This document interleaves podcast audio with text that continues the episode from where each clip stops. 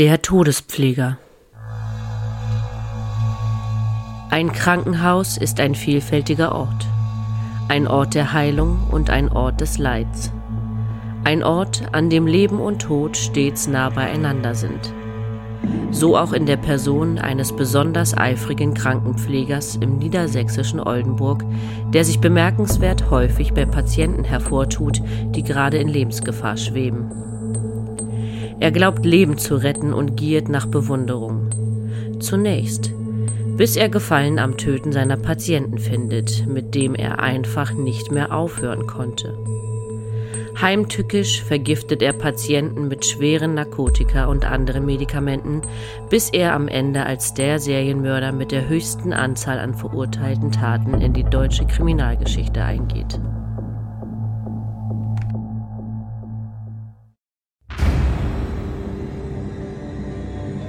Du hörst Mordflüstern mit der Reihe Deutschland deine Mörder eine Podcast-Reihe über die schlimmsten Mordserien der deutschen Kriminalgeschichte. Alles, was du hier hörst, beruht auf wahren Begebenheiten und öffentlich einsehbaren Medienberichten zum Sachverhalt. Recherchiert und nacherzählt von Sarah Victoria Schalow und Lukas Andreasson. Achtung! Einige der hier geschilderten Szenen und Details können möglicherweise verstörend wirken und starke emotionale Reaktionen hervorrufen. Solltest du Berichte über schwere, auch sexuelle Gewaltverbrechen sowie die Ermordung echter Menschen nicht vertragen oder verarbeiten können oder das Thema generell als unangenehm empfinden, schalte jetzt bitte ab oder höre unseren Podcast nicht allein.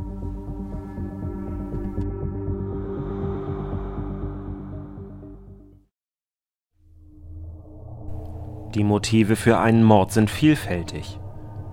Meist handelt es sich um Liebe und Eifersucht, um Hass und Rache oder einfach um pure Habgier. Doch Geltungssucht und Langeweile? Eher ungewöhnliche Motive. Dennoch sind sie die treibende Kraft bei dem Mann, der in den Klinika von Oldenburg und Delmenhorst sein Unwesen treibt. In anderen Fällen von Patiententötungen sind Beweggründe wie Mitleid von mit Schmerzen geplagten Alten oder mit unrettbar dem Tod Geweihten bekannt. Seine Geltungssucht bringt Dutzenden Menschen den Tod. Doch ist seine Laufbahn eher untypisch für einen Serienmörder, denn er kommt aus stabilen Verhältnissen, ist sozial unauffällig, gut in der Schule und beliebt. Wie also wird ein scheinbar normaler Junge, ohne Hang zur Gewalt und aus einem gesunden Umfeld, zu einem Todesengel? Es ist der 30. Dezember des Jahres 1976. Wir befinden uns im ostfriesischen Wilhelmshaven. Die Stadt liegt an der Nordwestküste des Jadebusens, einer etwa 190 Quadratkilometer großen Meeresbucht an der Nordsee. Während sich die Menschen hier schon langsam auf ihre Silvesterfeiern vorbereiten, erwarten Krankenpfleger Dietrich Högel und seine Frau die Geburt ihres Sohnes. Der Junge bekommt den Namen Nils. In seinem Elternhaus hätten Werte und Normen eine wichtige Rolle gespielt, wird der vom Gericht bestellte psychiatrische Gutachter Konstantin Karyophilis sagen, der 2014 und 2015 lange mit Nils Högel gesprochen hat. Der junge Nils blickt zu seinem Vater auf, der bei gemeinsamen Spaziergängen oft von Patienten angesprochen wird, welche sich bei ihm für seine Dienste bedanken. Auch die Großmutter war schon Krankenschwester und auch Nils möchte einen wichtigen Beruf ergreifen, bei dem man etwas bewegen kann und man gebraucht wird. Nils ist bei seinen Mitschülern beliebt und auch die Mädchen mögen den Jungen. Das entstellte rechte Ohr, das Blumenkohlohr, wie es eine Patientin später einmal nennen wird, um ihren Attentäter zu beschreiben, und seine Schwerhörigkeit waren nie ein Problem für ihn. Er hat Freunde, ist weder isoliert noch zurückgezogen. Er spielt gern Fußball und ist bei seinem Jugendverein, dem WSC Frisia Wilhelmshaven, ein gern gesehener Gast und Spieler. Seine Kindheit verläuft, bis er elf Jahre alt ist, ohne nennenswerte Zwischenfälle, die auf sein späteres Leben hindeuten. Doch dann trennen sich seine Eltern kurzzeitig und Nils entwickelt eine gewisse Angst davor, verlassen zu werden. Eine Belastung wird diese Angst allerdings nicht. Als er 13 Jahre alt ist, kommt er mit seiner ersten großen Liebe zusammen. Die Beziehung hält fünf Jahre und verläuft wie eine ganz normale Liebschaft unter Teenagern. Nils Berufswunsch entwickelt und verfestigt sich. Der Junge möchte wie viele in seinem Alter zur Feuerwehr. Eine ausgeprägte Höhenangst zerschlägt diesen Wunsch jedoch und Nils beschließt es seinem Vater und seiner Großmutter gleich zu tun und Krankenpfleger zu werden. Seine Ausbildung absolviert Nils Högel am St. Willehard Hospital in Wilhelmshaven. Es ist das Krankenhaus, an dem bereits sein Vater Dietrich tätig war, und diesem und dessen guten Ruf will er unbedingt nacheifern und gerecht werden. Zwar ist sein Examen eher von mittelmäßiger Natur, doch sein Ausbildungszeugnis kann sich durchaus sehen lassen. So heißt es darin, Herr Högel ist sehr gewissenhaft, zuverlässig und selbstständig. Patienten gegenüber war er stets höflich und zuvorkommend. Er ist psychisch wie physisch voll belastbar und jederzeit bereit, bei personellen Engpässen einzuspringen. Nils ist bei den Kollegen beliebt und mag seinen Job. Bis er 23 Jahre alt ist, arbeitet er am St. Willehard Hospital in der Gefäßchirurgie. Und eigentlich will er auch nicht weg, doch er will mehr. Und er will sich an einem größeren Krankenhaus profilieren. So wagt er den Schritt ins circa 50 Kilometer südlich gelegene Oldenburg, wo er im dortigen Klinikum eine Stelle auf der herzchirurgischen Intensivstation bekommt. Doch Nils ist schnell unglücklich und frustriert von seiner Arbeit. Der längerfristige Patientenkontakt fehlt ihm, da die Patienten meist nach kurzer Zeit auf andere Stationen verlegt werden. Prozessgutachter Konstantin Karyophiles spricht später von einer ausgeprägten emotionalen Überlastung, die sich in dieser Zeit für Nils Högel entwickelt. Bereits in seiner ersten Nachtschicht muss er bei einem dramatischen Wiederbelebungsversuch an einer Patientin assistieren. Aber vergeblich. Die Patientin stirbt Ärzten und Pflegern unter den Händen weg. Das nagt längerfristig an der Psyche von Nils, der sich selbst keine Fehler erlaubt und seine Arbeit perfekt erledigen möchte. Nils beginnt zu trinken und entwickelt eine Schlafapnoe. Der Habitus seiner Kollegen, die sich laut ihm für die größten Pfleger der Welt halten, die unpersönliche, sterile Hightech-Umgebung und der fehlende Patientenkontakt führen dazu, dass er sich in seiner Zeit in Oldenburg, so Nils Högel selbst, zu einem echten Kotzbrocken entwickelt, der seinerzeit die Kollegen übertrumpfen und selbst der größte Pfleger der Welt werden will. Es fiel mir mit diesen Medikamenten einfach leichter. Die Patienten auf der Intensivstation sind an Maschinen und Schläuche angeschlossen gewesen. Es ist nur darum gegangen, ihre Werte stabil zu halten. Sie zu pflegen oder zu waschen ist völlig in den Hintergrund getreten. Man entpersonifiziert sie. Ich hätte eigentlich gar nicht nach Oldenburg gehen dürfen. Das weiß ich heute, sagt der Pfleger in seinem Prozess. Den Druck bei der Arbeit, der ihn zusehends abstumpfen lässt, versucht er mit Schmerzmitteln zu dämpfen. Silvia O., eine Kollegin Nils Högels, deren Nachname hier nur als Initiale genannt werden kann, gibt wie die meisten seiner Kollegen später im Prozess an, ihn nie betrunken oder unter Drogeneinfluss erlebt zu haben, während man zusammen im Dienst war. Herr Högel war ein junger, sehr hilfsbereiter Kollege. Ein unauffälliger und freundlicher Mann, sagt sie. Doch sie nennt ihn auch reanimationsgeil, was bei jungen Kollegen aber nicht ungewöhnlich gewesen sei. Die Zeugin Silvia O. erzählt von einem Nachtdienst an einem Wochenende im September 2001. Es war grauenvoll. Wir mussten wirklich von einem Zimmer zum anderen springen. Es, es war das Grauen. Nie zuvor und nie danach habe ich sechs Reanimationen in einer Schicht erlebt. Was ist hier los? habe ich eine andere Kollegin gefragt und ich habe gedacht, hier spukt es doch. Das Gespenst, das auf der Station umgeht, hat sie in jener Nacht am Bett eines Patienten erwischt.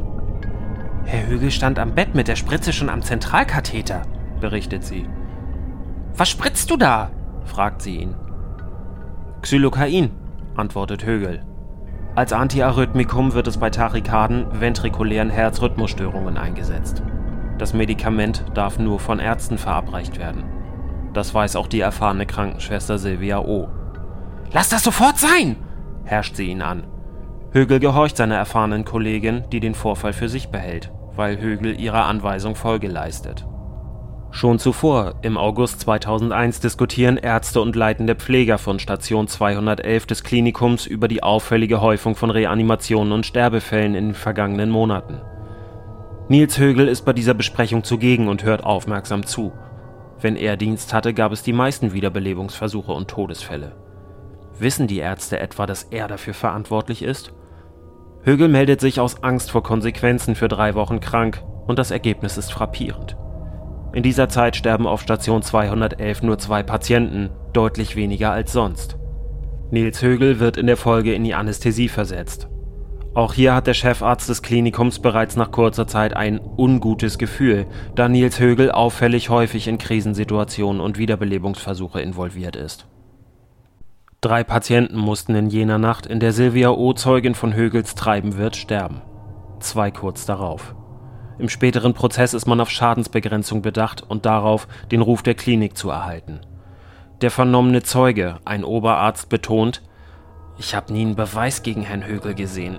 Lediglich Verdachtsmomente. Es war, es war nichts Greifbares. Es ist ja auch um den Ruf der Klinik gegangen. Genau genommen hatten wir Angst davor, Rufmord zu begehen und deswegen ist die Sache sehr diskret behandelt worden. Ein Jahr später, im September 2002, wird Högel schließlich vom Oldenburger Chefarzt zur Kündigung gedrängt. Mehrere vom Chefarzt persönlich betreute Patienten waren aus damals noch unerklärlichen Gründen auf Högels Station in Lebensgefahr geraten. Am 10. Oktober 2002 erhält er ein von der Pflegedirektorin des Klinikums Oldenburg ausgestelltes Arbeitszeugnis. Sie bescheinigt ihm darin, umsichtig, gewissenhaft und selbstständig gearbeitet und in kritischen Situationen überlegt und sachlich richtig gehandelt zu haben. Sie lobt auch seine Einsatzbereitschaft und sein kooperatives Verhalten. Gesamtbeurteilung er habe die ihm übertragenen Aufgaben zur vollsten Zufriedenheit erledigt. Der Spuk in Oldenburg ist vorbei, doch nun beginnt das Grauen woanders von vorne. Im Dezember 2002 wechselt Nils Högel in ein anderes Klinikum. Er geht nach Delmenhorst, das sich vor den Toren der Hansestadt Bremen befindet. Er muss sich hier erst wieder neu in seinem Beruf zurechtfinden und mit jenen Dingen klarzukommen lernen, die er einst so gern gemacht hat. So sagt Högel selbst, es sei ihm schwer gefallen, den Patienten Tee zu kochen. Als er bei seiner ersten Wiederbelebung helfen muss, wird er mit Lob überhäuft. Vor allem die Ärzte schätzen ihn wegen seines Fachwissens. Trotz dieser Vorbehalte seiner Kollegen geht eine von ihnen im Frühjahr 2003 mit ihm eine Beziehung ein. Nils Högel bezeichnet sie als seinen emotionalen Rettungsanker. Das Paar heiratet und bekommt im Sommer 2004 eine Tochter, deren Geburt sich als kompliziert erweist. Nils Högel, der Retter, erstarrt und ist unfähig zu helfen. Das Kind wird zwar gesund geboren, jedoch verliert seine Frau viel Blut und muss stabilisiert werden. Sie verfällt anschließend in eine postnatale Depression, mit der Nils nicht umgehen kann. Er lässt sie oft allein und flüchtet sich in seine Arbeit, sogar in seiner Freizeit ist er als Rettungswagenfahrer tätig. Diesen Dienst übt er auf der Wache des Deutschen Roten Kreuzes in Ganderkesee-Burghorn aus. Auch hier kommt es während seiner Dienstzeit zu acht Reanimationen, die mit der Grunderkrankung des Patienten nicht erklärbar sind. Unter den Kollegen gibt es Sprüche. Oh, der Högel hat schon wieder Dienst, dann müssen wir wieder reanimieren. Er bekommt von seinen Kollegen Spitznamen. Sensenhögel und Rettungsrambo. Unter den Pflegern und Schwestern beschwört man sich gegenseitig auf die Patienten aufzupassen, wenn Högel Dienst hat. Dieser geht allerdings ungerührt weiter seinem Alltag als Todespfleger nach.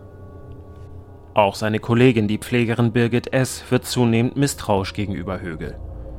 Sie spricht mit Kollegen über den schrecklichen Verdacht, er könne was mit den Todesfällen zu tun haben. Im Prozess berichtet sie, sie habe Högel dabei erwischt, wie er einem Patienten etwas spritzte. Sie stellt ihn zur Rede. Doch Nils Högel bleibt gelassen. Birgit, mach dir keine Gedanken. Ich korrigiere nur deinen Fehler. Das bleibt schon unter uns, redet er ihr schließlich ein. Ein Fehler? Von ihr? Birgit S. drängt Högel nach dem Vorfall dazu, eine gemeinsame Zigarettenpause einzulegen. Sie gehen den Gang entlang und dann nach draußen auf die Rauchertreppe und der Alarm ertönt. Kurze Zeit später ist der Patient, an dem Högel eben noch Birgits vermeintlichen Fehler korrigiert hat, tot. Birgit S. ist sich sicher, dass Högel nachgeholfen hat. Sie spricht mit dem Stationsleiter darüber, doch der wiegelt sie unsanft ab. Ach, stellen Sie sich doch nicht so an. Auf einer Intensivstation sterben eben Menschen. Suchen Sie sich doch einen anderen Job, wenn Sie dem nicht gewachsen sind. Auch das Gespräch mit einer befreundeten Kollegin stärkt ihr nicht wie erwartet den Rücken. Sie warnt Birgit, keinen Rufmord an Högel zu begehen. Du hast nur einen Verdacht und keine Beweise, sagt die Kollegin. Die Gespräche schüchtern Birgit ein und so schweigt sie. Wie Birgit S. beginnen aber auch andere Kollegen damit auf eigene Faust nach Beweisen zu suchen. Vermutlich auch, um sich selbst zu beweisen, dass sie nicht paranoid sind. Sie finden leere Ampullen eines Herzmedikaments, das keinem einzigen Patienten auf der Station hätte gespritzt werden dürfen. Sie erwischen Högel am Bett von Patienten, die urplötzlich in einen Todeskampf geraten. Auch sie wenden sich nun hilfesuchend an ihre Vorgesetzten und werden ähnlich unsanft abgewiesen oder ignoriert. Was mit den Hinweisen geschieht, ist unklar und Högel setzt sein mörderisches Treiben fort. Inzwischen ist es der 22. Juni des Jahres 2005. Nils Högel befindet sich im Dienst auf der Intensivstation. Sein Urlaub steht an und die bevorstehende freie Zeit bereitet ihm Kopfzerbrechen. Doch das tut seiner Arbeit keinen Abbruch. Er wird von einem Kollegen auf frischer Tat dabei ertappt, wie er vorsätzlich die Spritzenpumpe eines Patienten manipuliert. Ohne eine medizinische Indikation verabreicht er ihm das Antiarrhythmikum Gilorhythmal, was den Patienten wenig später in höchste Lebensgefahr bringt. Zwei Tage nach dieser Tat besprechen die Führungskräfte des Klinikums das weitere Vorgehen im Fall Högel. Da noch eine Spätschicht Högels ansteht, entschließt man sich, die Besprechung auf den Zeitraum seines Urlaubs zu verschieben. Nils Högel ermordet an seinem letzten Arbeitstag eine weitere Patientin. Im Rahmen der hausinternen Ermittlungen entschließen sich mehrere Mitarbeiter unabhängig voneinander dazu, sich an die Polizei zu wenden. Sie berichten von zahlreichen Komplikationen, Reanimationen und weiteren ungeklärten Todesfällen am Klinikum Delmenhorst während Högels Dienstzeiten. Wegen dieses dringenden Tötungsverdachtes wird Nils Högel schließlich verhaftet. Umfangreich werden von Ermittlern und medizinischen Experten alle Todesfälle am Klinikum Delmenhorst zwischen 2003 und 2005 untersucht aus den Berichten geht hervor, dass sich die Todesfälle in dieser Zeit während der Beschäftigung Högels verdoppelt hatte. Im Jahr 2005 haben sogar 73 Prozent aller Todesfälle in der Klinik in Zusammenhang mit der Dienstzeit Högels gestanden. Nils Högel wird daraufhin mehrfach der Prozess gemacht. Das Landgericht Oldenburg verurteilt ihn im Dezember 2006 wegen des Falles vom Juni 2005 wegen versuchten Totschlags zu fünf Jahren Haft und einem fünfjährigen Berufsverbot. Der Bundesgerichtshof hob das Urteil auf Revision einer Nebenklägerin hin auf. Im Juni 2008 wurde Högel erneut verurteilt, diesmal zu siebeneinhalb Jahren Haft und einem lebenslänglichen Berufsverbot. Doch damit nicht genug. Die Todesfälle werden weiter untersucht und diverse Leichen seiner Opfer werden auf richterliche Anordnung hin exhumiert. Über 100 im Krankenhaus verstorbene Menschen kommen hierfür in Betracht. Es werden in Gewebe und noch vorhandene Hinflüssigkeit der Toten Reste von Herzmedikamenten gefunden. Medikamente, die diese Patienten niemals hätten bekommen dürfen. Ab Januar 2014 ermittelt die Staatsanwaltschaft Oldenburg wegen der Fälle in Delmenhorst erneut gegen Högel. Im September desselben Jahres wird er wegen dreifachen Mordes und zweifachen Mordversuchs angeklagt. Högel gesteht diese Fälle und gibt zusätzlich an, 30 weitere Morde begangen zu haben. Dazu kommen noch einmal 60 Mordversuche. Das Landgericht Oldenburg fällt das Urteil gegen Nils Högel und er muss lebenslänglich ins Gefängnis, ohne Aussicht auf eine frühere Entlassung oder Bewährung. Jedoch hatte die Prozesswelle ihr Ende noch nicht gefunden. In weiteren Gerichtsverhandlungen wurden auch Ärzte, Pflegepersonal und Klinikleitungen in Oldenburg und Delmenhorst unter die Lupe genommen, sowie das Verhalten von Ermittlern und Staatsanwaltschaft geprüft. Mehrere Personen wurden wegen Totschlags durch Unterlassen angeklagt, sowie wegen Meineides und Strafvereitelung im Amt, da Högel wegen diverser Taten in Oldenburg nicht angeklagt worden war oder diese Taten erst verspätet angezeigt wurden. Die Staatsanwaltschaft Oldenburg erhob im Januar 2018 erneut Anklage gegen Högel, nachdem die umfassenden Ermittlungen abgeschlossen waren. Der Todespfleger musste sich wegen des Mordes an insgesamt 97 Patienten verantworten der Prozess am Oldenburger Landgericht wurde wegen des hohen öffentlichen und medialen Interesses in die Festsäle der Weser-Ems-Hallen verlegt. Nils Högel gestand gleich am ersten Prozesstag die ihm zur Last gelegten Taten. Das Urteil fällt am 6. Juni 2019 und Nils Högel wird wegen 85-fachen Mordes schuldig gesprochen sowie erneut zu lebenslanger Haft und einem ebensolchen Berufsverbot verurteilt das Gericht wertete das Motiv Högels, nach einer etwaigen Rettung der Patienten als Held dazustehen, als Mordmotiv des niedrigen Beweggrundes und stellte die besondere Schwere der Schuld fest. Schließlich bestätigte der Bundesgerichtshof das Urteil, nachdem Högel und ein Nebenkläger in Revision gegangen waren. Seine Haftstrafe verbüßt der Patientenmörder aktuell in der Justizvollzugsanstalt Oldenburg. Die Gesamtheit der aufgeklärten Fälle stellt die größte Mordserie in der bundesdeutschen Kriminalgeschichte dar.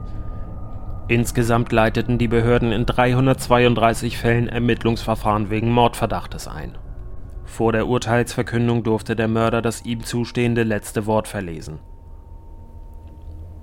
In den Plädoyers der Anwälte und Nebenkläger kam die Frage auf, ob der Prozess mich erreicht, ob er irgendwas in mir ausgelöst hat. Die Worte der Anwälte und die Fotos der Toten, die sind nicht wirkungslos geblieben. Mir ist nochmal deutlich geworden, wie viel unfassbares Leid ich verursacht habe. Ich habe unzähligen Menschen das Wertvollste, das Leben genommen. Die Motive dafür sind mir selbst nicht mehr nachvollziehbar. Ich wünsche allen, dass sie ihren Frieden finden. Nils Vater, der ehemalige Krankenpfleger Dietrich Högel, hat sich später in einem Interview zu den Taten seines Sohnes geäußert. Wenn mich jemand fragt, warum hat er das gemacht, dann kann ich nur sagen, ich weiß nicht, was ihn dazu getrieben hat. Ich weiß es wirklich nicht. Wir halten engen Kontakt zu ihm und unterstützen ihn. Verzeihen kann ich ihm das aber nicht. Nein.